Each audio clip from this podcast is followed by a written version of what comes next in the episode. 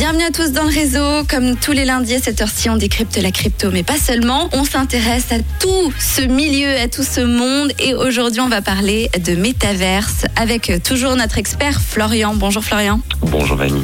Alors Florian, avant toute chose, on va partir de la base. Qu'est-ce que le métaverse? Alors, le métaverse, c'est un monde qui est 100% virtuel dans lequel on peut interagir grâce à un casque de réalité virtuelle. Donc, un casque de réalité virtuelle comme le Oculus.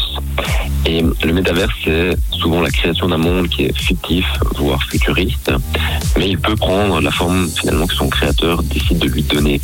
Euh, certains sont des îles paradisiaques, d'autres des planètes où on pourrait même imaginer des bureaux de société. Vous l'aurez compris, on peut tout y trouver. Mais alors du coup, à quoi est-ce que ça sert?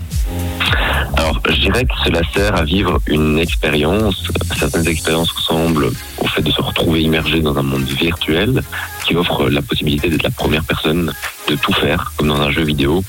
Ou on peut également citer Meta de la société Facebook qui a montré que le métaverse pouvait également devenir un espace de travail ou euh, l'endroit idéal pour faire des réunions, par exemple.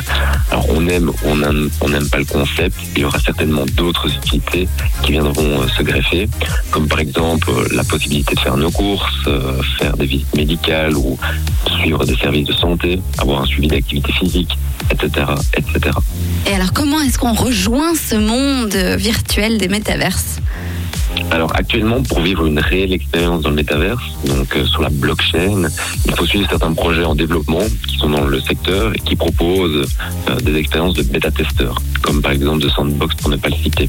Et ensuite, bah, une fois que vous avez votre passe d'accès, il suffit d'avoir un casque de réalité virtuelle pour pouvoir rejoindre le métaverse et tester l'aventure. Merci beaucoup Florian, on te retrouve tout de suite pour continuer de parler métaverse. On va notamment parler de ta formation ainsi que de crypto un petit peu. À tout de suite sur Rouge.